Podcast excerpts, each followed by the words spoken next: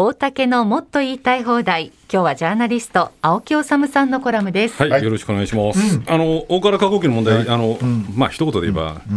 バカ野郎けしからん、い、い加減にしろっていうあのメンツにこだわって控訴するなっていう話で、はい。またちょっとあの、その話あのちょっと次回にしてですね、はい。ちょっと今日先ほどこう、オープニングで積み残した問題これも大事なので、ちょっと皆さんとちょっとお話できればと思うんですけれど、この自民党の、笑いながら言っちゃいますけど政治刷新本部、すごいね、これね。すごい。これね、あのもうメディアなんかでご存知の方多いと思うんですけれども、本部役員っていうのが38人いて、本部長っていうのが岸田あ首相ですね、でご存知の通り、最高顧問には麻生太郎さん、菅さんがつき、でこれ、あのー、38人のうちね、まあ、これ、えー、と朝日新聞で今日、えー谷口東大教授の谷口さんがおっしゃってるんですけど、はい。わずか38人のメンバーにもかかわらず、本部長とか本部長代理とか副本部長など、11も役職があると。こ この組織に？この組織刷新会議に？そうそう、あそれでね、そう。うん。そうなんです、それで本部役員、これ、今回、なぜこんなことをやったかっていうと、僕が言うまでもなく、派閥の裏金問題ですよね。はい。なのに、本部役員38人のうち、28人が派閥所属。はい。うん。えーでですよ、うん。で本部長は岸田さんなんだけど、まあ、最高顧問は先言った通り、麻生さん、菅さんなんですけど、本部長代行は茂木派のトップ、茂木さん、はい。本部長代理は森山派のトップの森山さん、はい。から幹事長は、まあ、これ、岸田さんの側近中の側近と言われている、まあ、いろいろね、事件なんかで問題になっている木原さん、うん。それから事務局長は二階派の小倉さん、で派閥所属、あの派閥事務所が一番問題になっている安倍派の議員が、実は最も多くて10人もいると、二階派も2人いると。でこれ、東京新聞が書いてるんですけれど、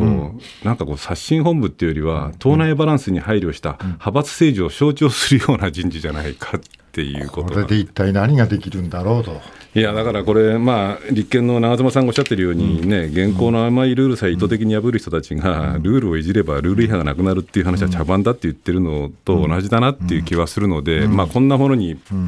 期待をするなんていうのは、誰もしてないと思うんですけれども。逆に感じちゃうどうやってこの今大変なのを隠そうとするかって表立ってならないようにするかみんなで考える。そうそうそうそう、そういうことなんだ。からあまり期待してないんですけどね、ただまあでもせっかくこういう形でこう刷新だってことになったので、まああんまりこう、おテーマにならないっていうか、なりそうもないんだけれども、大切だと思う話を僕ちょっと話したいんですけれど、今日実は、朝日新聞がね、えー、と今日の朝刊で書いていてですね、まあ、いわゆる世襲政治のことを書いてるんですよ。はい。でこれやっぱりね、こう世襲が全部悪いとはもちろん僕も言いませんけれども、やっぱり世襲政治っていうものが、今の日本の政治の賃貸であるとかっていうものの原因の一つであることも間違いないので、この世襲政治の制限とかね、みたいなことも僕、この刷新で議論したらどうかなと思うんですけれども、なぜかというとですね、これ、朝日新聞が書いてるんですけれども、その世襲の定義、さまざまなんだけど、まあ、親がズバリ国会議員の2世、まあ、典型的な2世を世襲議員とした場合ですね、今、あの直近21年の衆議院選挙では、当選した465人のうち83人、つまり18%、まあ、20%くらいが世襲だと。はい。これぐらい、これだけ聞くとまだそんなに多くないんじゃないかと思うんだけれども、まあ、朝日が書いてるのは、政界の上に行くと世襲が幅を利かせてくると。岸田内閣では首相を含めた大臣20人のうち、実の両親が国会議員だった世襲は9人、だからつまり半分ってことになるんですね。それでね、これ、こうちょっと興味深いデータなんですけれども、よく失われた30年なんていうじゃないですか、はい。でバブル崩壊頃の90年前後を起点とすると、そのそれ以降の失われた30年に首相を務めた人たちを見ると、親が国会議員っていう典型的な国会議員は、6割が首相が世襲なんですよ。失われた30年は世襲だらけ。世襲だらけ、これがね、あの民主党政権、さっき音明さんもおっしゃってましたけど、民主党政権もありましたから、はい。民主党政権は3人首相をやったでしょ、鳩山さん、それから、菅さんあ野田さん。菅さん、菅さん菅野田さんさんさん。うん。で一人、あの鳩山さんはまあ世襲ですけれども、はい。お二方は世襲じゃなかった。はい。だからまあ、えー民主党政権は、あまあ、一郎の打率くらいですか、3割3分くらいがはい。世襲なんだけど、これを除くと、実は自民党政権だけだと、この失われた30年の世襲率、首相の世襲率が7割から8割になっちゃうんですよ。はい。でところがね、90年以前の、まあ、じゃあ、失われていない30年ってもし言うんだとすれば、このせ、えーか間の世襲議員、世襲首相っていうのは何人いたかっていうと、ゼロなんですよ。えー。一人もいないんですよ。そうなん一人もいないんですよ。はい。でこれはね、まあ、背景には戦後のこう大混乱期っていうものを経て、日本社会がまあ長期安定してきたっていうことも背景にはあってね、政治も安定してきたっていうことで、世襲が増えちゃったっていうのはもちろんあるんだけれども、でもこれ、僕が今更申し上げるまでもなく、今のこの国って安定期っていうふうに言ってていい状況なんでしょうかと。まあ、本当にその例えばね、こうその社会も政治もあの経済も全部シュリンクしてイノベーション起きないし、それからその財政は悪化しているし、あるいはそのこうもうすべてがもうシュリンクしちゃって、もうこう韓国や台湾にも1人当たり GDP 抜かれているような状況で、本来はやっぱりこう大きなこう改革っていうものが必要な時期なのに、世襲議員ってね、一言で言うと、先代の地盤、看板、カバンの政治遺産みたいなものを継いで、岸田さんに至っては、それを息子に継がせようとしてるわけですよね。はい。つまり究極の既得権益者なわけですよ。はい。そうすると、そのき究極の既得権益者が、自らのその既得権益の基盤となるようなところにこうメスを入れるなんてことは、やっぱりしにくいし、できないって考える方が自然じゃないのかなと僕は思うんですよね。はい。で、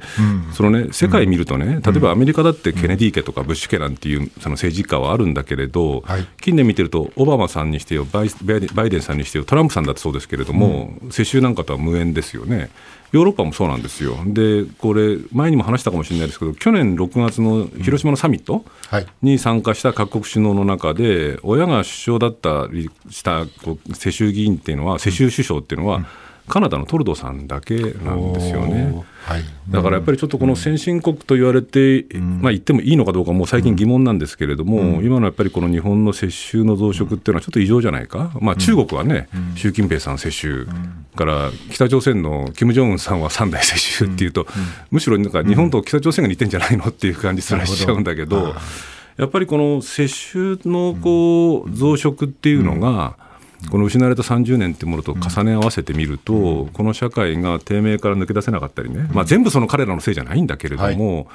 そのこう停滞しちゃったりとか、既得まあ、よく大竹さんがお話になられるような既得権益みたいなものを固守して、新しいこう道に歩み出せないっていうような、こう一つの原因になってるのではないかっていうことを考えると、やっぱりこの世襲議員のありようなんていうのも、まあ、何の期待もできないこう自民党刷新本部には期待もできないんだけれども、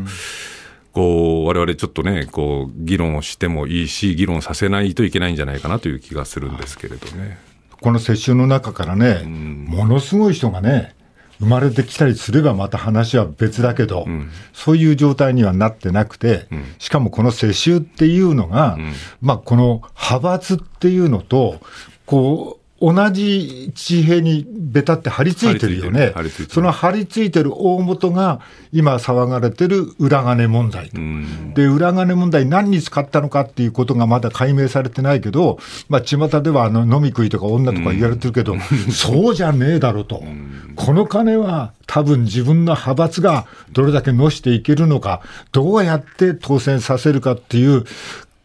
想像ですよ、すね。想像だけど、そのぎ新しい議員たちにどんどんつぎ込んでいって、それが世襲と相まって、こう自民党がこう今でも生き残ってる原因になってる。そうかもしれないし、まあちょっとこれはこじつけなのかもしれないですけどね、はい。さっきその、なぜこう被災地とかね、高齢化している過疎だったりとかっていう、本当にその、一番苦しい人たちの気持ちっていうものを、やっぱり分かりにくいっていうのは、大きなこう原因の一つは、やっぱりそういうね、こう世襲のお坊ちゃまっていうところも、もしかすればあるのかもしれない。まあいずれにしても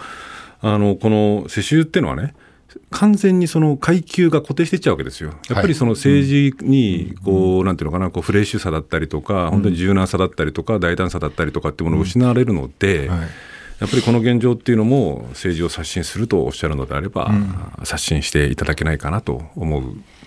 私です。ね。はい。まあ、これが経済の低迷とかっていうのとね、なんかリンクしちゃってるからね。そうなんですよね。してると思う、そろそろ新しいものが見たい、そうですね。ね。なんかこう、有名な議員の息子だっていうのだと、つそういうのを連れ回したりする支持者、好きだっていう支持者も多かったりするからね、まあでもそういうのも治っていかない。と。次の首相になってほしい人みたいな世論調査すると、みんなまた世襲だったりするから、そうですね。我々もちょっとね自分たちを考えないとね。変えなきゃいけない。願いいたします。はい。はい青木治さんでした。来週月曜日のこの時間は経済アナリスト森永卓郎さん登場です。大竹のもっと言いたい放題でした